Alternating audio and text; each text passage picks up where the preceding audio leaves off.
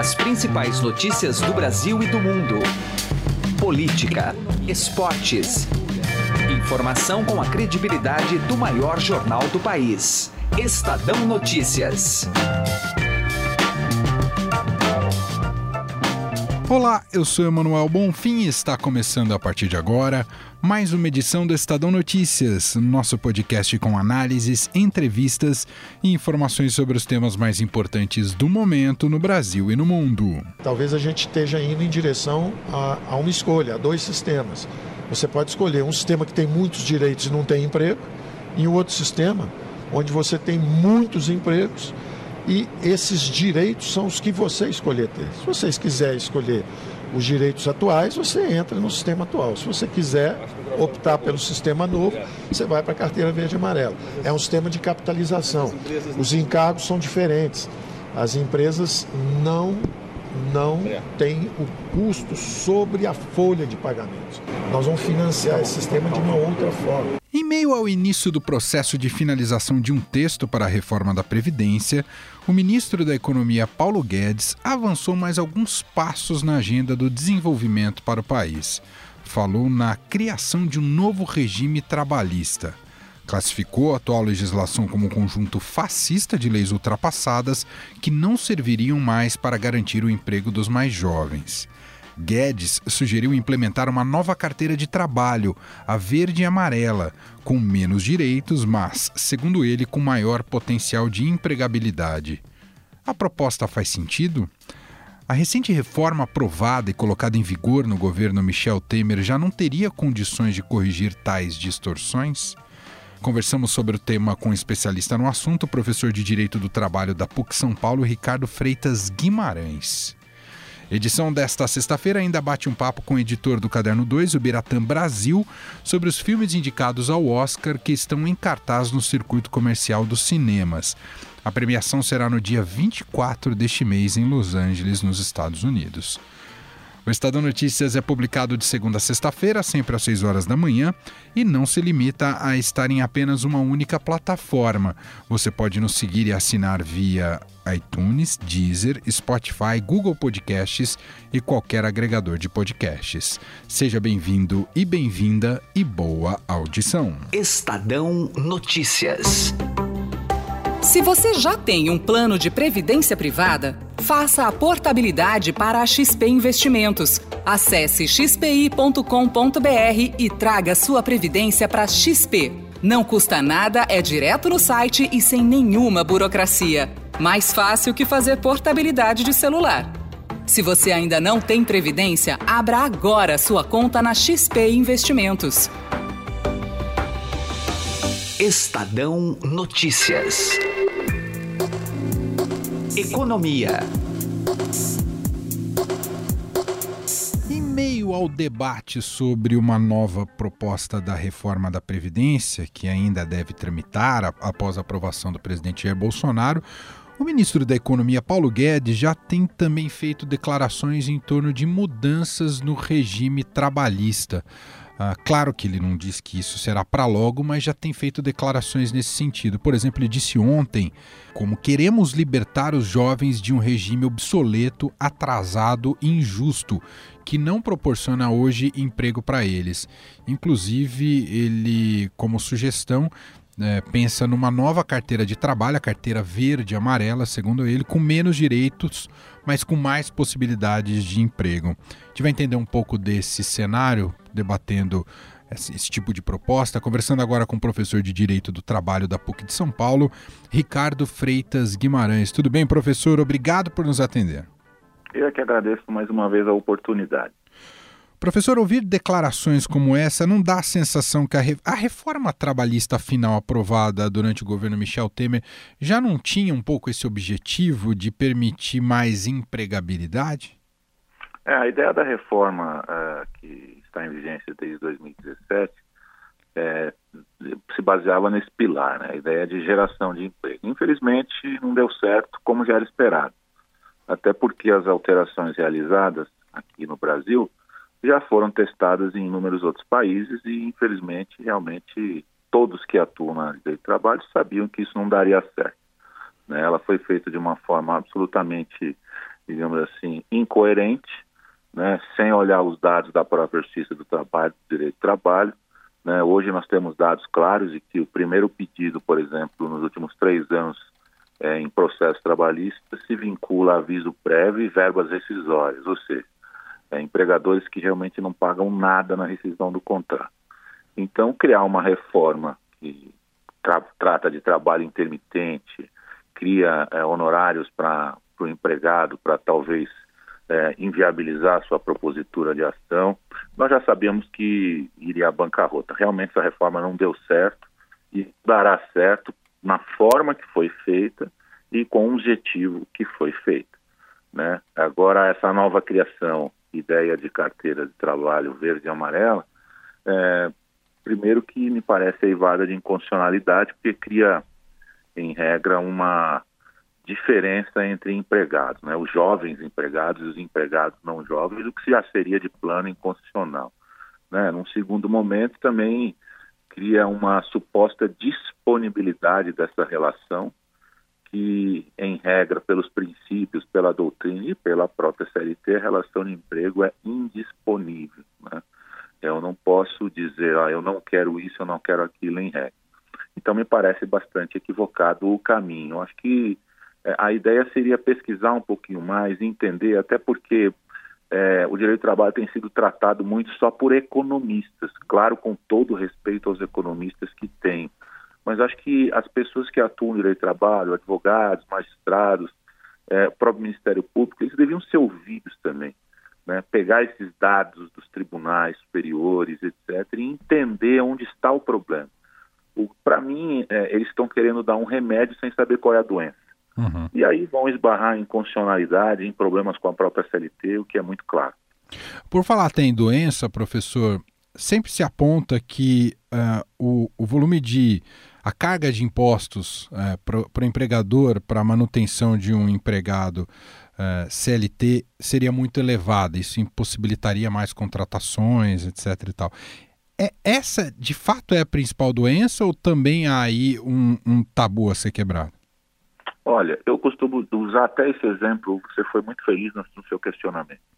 Se você conversar com empresários, é, eles vão dizer o seguinte: o que me preocupa não é pagar fundo, férias, décimo terceiro. A questão da relação de emprego, ela tem um problema muito sério que é justamente a carga tributária, não é? Então veja, ao invés de eu fazer uma reforma tributária que permita a empregabilidade, eu tiro direitos. Né? Isso não é lógico. Né? Até se você tem que criar é, condições para que se paguem as dívidas que existem com relação a empréstimos financeiros feitos feito é, do governo para entidades privadas, né? Você tem que possibilitar a empregabilidade através, claro, de uma de uma economia, digamos assim, mais aquecida, né? Mas é, se eu pago hora extra para o empregado, é porque eu estou fazendo com que a minha empresa tenha muito serviço, né? Eu estou dando um pedacinho para esse empregado. Isso faz o lucro, faz a economia existir, o lucro existir. Né? Então, assim, é, realmente a questão de impostos, de tributos, tributos, me parece o grande problema, o, o cenário que deve ser atacado. Né? E não garantias constitucionais. Claro que a, o direito de trabalho, o processo de trabalho precisa ser reformado em muitos pontos, pode melhorar em muitas coisas, eu concordo com tudo isso. Mas o problema é querer dar a solução sem entender o problema. Quer dizer, o que o senhor está dizendo é que uma reforma tributária tem um impacto muito maior do que necessariamente atacar uh, certos direitos trabalhistas já consolidados. Eu não tenho dúvida, eu não tenho dúvida. E outra coisa que se fala muito e é equivocada é que todo empregado que entra no justiça de trabalho ganha. Tem umas lendas no justiça de trabalho, sabe? Uhum. É, os dados testeiros dizem isso. É, então, assim, é, e num, num, cenário de 12, 13, chegando a quase 14 milhões em determinado período de desempregados, é evidente que muitos eh, precisam ir até a Justiça do Trabalho. Se nós estamos dizendo aqui que o que se busca lá é o pagamento de verbas rescisórias, em regra, e claro que essas verbas rescisórias, se eu não pago nem pelo final do contrato, não é? é imagine os outros direitos da relação. Então, ela vem acompanhada de outros pedidos. Mas se nós estamos com esse problema de, de verba rescisória, é porque o erro deve estar em outro lugar. A gente tem que entender isso. Né? É, não simplesmente falar, ah, vou criar hipóteses que são inconstitucionais ou que dependem é, de um projeto de emenda constitucional, por exemplo, dizer que a carteira de trabalho verde e amarela, o empregado vai poder escolher o sindicato, isso é, você me desculpa, é uma falta de, é uma falta de conhecimento do direito do processo de trabalho e da Constituição absurda. Não é? Isso é inconstitucional, claramente, por força do artigo 8 da, da Constituição. Não é? Então, é, me parece que tem que haver uma, um melhor assessoramento, um acompanhamento ali de perto do que se fala porque é inconstitucional, ninguém pode escolher o seu sindicato. Bom, bom seria se fosse assim. Inclusive, esta é a minha opinião. Mas isso só se uma ratificação de uma convenção internacional ou um projeto de emenda constitucional. Uhum. Por uma lei, isso é inviável. Simplesmente assim. Muito bem, ouvimos o professor de Direito do Trabalho da PUC de São Paulo, Ricardo Freitas Guimarães. Professor, muito obrigado aqui pela análise e opinião. Um grande abraço. Outro maior, muito obrigado. Estadão Notícias. Direto ao assunto, com José Neumann e Pinto.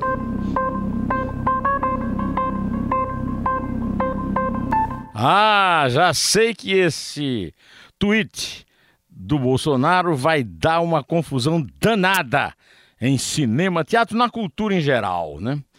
O presidente disse que reconhece o valor da cultura, a necessidade de incentivá-la, mas que o financiamento das atividades culturais não deve estar a cargo de uma petrolífera estatal, referindo-se à Petrobras. Segundo Bolsonaro, a soma dos patrocínios dos últimos anos passa de 3 bilhões de reais. Ele disse no Twitter, né? E que o Estado tem maiores prioridades e que os incentivos devem ser direcionados de forma justa, enxuta, transparente e responsável e não em detrimento das grandes demandas da nossa sociedade. O presidente não cita, mas quem mandava nesse dinheiro todo que a Petrobras distribuía para a cultura era um sindicalista amigo do Lula e do Luiz Marinho chamado Wilson Santarosa. O Wilson Santarosa era o chefão, o poderoso chefão da cultura no Brasil, no governo Lula, além do ministro da Cultura, né? Porque a Petrobras torrava dinheiro. E agora o Wilson Santarosa é personagem, sabe de quê? Sabe de quê? Da delação premiada de Antônio Palocci. Desviava 3% das verbas de publicidade da Petrobras para o PT e os seus dirigentes. Então faltou essa informação é, no tweet do Bolsonaro, que tem toda a razão em acabar com essa farra. E está faltando só uma coisa: ele também acabou com a farra da Caixa Econômica com os, os clubes de futebol tudo isso é forma de corrupção e só faltou uma coisa: foi o Bolsonaro levar para o governo e para Juca Pontes, que foi secretário de Cultura do Collor e que extinguiu a Embrafilme. Falta extinguir a Embrafilme e também acabar com a farra da Lei Rouanet. Amanhã apanhamos todos nós, né, da turma que vive pendurada na teta gorda do coitado do contribuinte brasileiro e nas subsidiárias dessa teta gorda, também gorda, a Petrobras e a Caixa Econômica Federal. Deus nos livre dessa gentalha! Zé Neumann e Pinto, direto ao assunto. Estadão Notícias. Cultura. Tudo bem, Bira? Seja bem-vindo. Oh, que beleza, obrigado. É um prazer estar de volta aqui. Né? Estamos em ritmo de premiação, em ritmo de Oscar. E o cinéfilo brasileiro, aquele que acompanha né, os lançamentos e que tem destaque no Oscar, já tem um cardápio quase toda à disposição no circuito comercial, é isso? Pode estar bem em compasso com o que o Oscar pode premiar agora em fevereiro, Bira? Pode, pode. Já acho que os poucos, faltam poucos filmes para entrar em cartaz. Mas os indicados, por exemplo, a melhor filme já estão todos, ou já passaram, já passaram por aqui, tem até. Você acha em streaming, acha até em DVD, quem for antigo como eu. e outros estão ali ainda nos cinemas. Um filme como Roma, por exemplo, que está ali. Ok, é uma produção Netflix, é para ser visto no streaming. É, muita gente viu assim. Mas eu vi no cinema, é um filme pensado para tela grande tem cenas espetaculares que ela só tem um efeito de verdade numa tela grande. Roma, inclusive, já foi embora, já não está mais no, no, circuito? Não, ficou pouco tempo, ficou uma semana ou dez dias. Mas a Netflix ainda estuda uma possibilidade. Eu acho que de, vai depender dessa premiação. Se ele sair com os Oscars todos que está prometido, que eu acho que vai levar uma boa bolada ali, se ele foi bem premiado, eles não vão perder a chance e vão exibir no cinema, nem que seja por um período curto, mas acho que a, a chance de ver em tela grande vai, vai voltar. Agora, Bira, são vários indicados, evidentemente, a categoria de melhor filme. Muitas vezes não dá tempo até o Oscar assistir a tudo. O que, que você indicaria que você acha que é imperdível desses que estão selecionados na categoria de melhor na categoria? filme, Bira? Boa, vamos lá. Olha, Roma eu acho que é, ainda que agora tem que ver no streaming, né? Mas ainda acho que vale a pena. Vamos ao cinema então. Acho que tem que ver Vice. Mano, é realmente é cáustico. É, é, ali como você vê, a gente fica pensando, será que esse filme, nessa qualidade e com aquele roteiro, a gente conseguiria fazer aqui no Brasil? Não no sentido de, de, de não ter capacidade, temos de sobra, mas eles atacam tão diretamente nomes da política, pessoas que estão vivas ainda, você fala, será que aqui não rolaria processo? Você está dizendo que é uma democracia mais pulsante uh, do, do, que aqui, talvez? Acho que sim. Eu acho que você atinge um limite com mais facilidade do que aqui. Ok, eles têm toda um, uma, uma, uma, garantia jurídica. Certamente aquele filme não foi rodado e exposto e vamos ver o que o bicho vai dar. Claro que não. Até esse tom de sátira, de comédia que o filme tem, tem cenas com certeza não existiram, é, vem da locubração da cabeça do diretor, que é o roteirista, é, que ali você não pode dizer, você não pode acusar, você está brincando, você está satirizando. Mas o Dick Cheney, que é o vice da história, né, que ele foi vice do George W. Bush, ele é um tirano, ele tem umas ideias assim de só pensar nele, só pensar no sucesso dele o George W. Bush é um idiota, sabe? o, o, ele é representado como uma pessoa burra, manipulável, sabe? É o filho que o seu Bush não gostava. Ele era o ovelha negra da família. Ele é apresentado assim lá, sabe?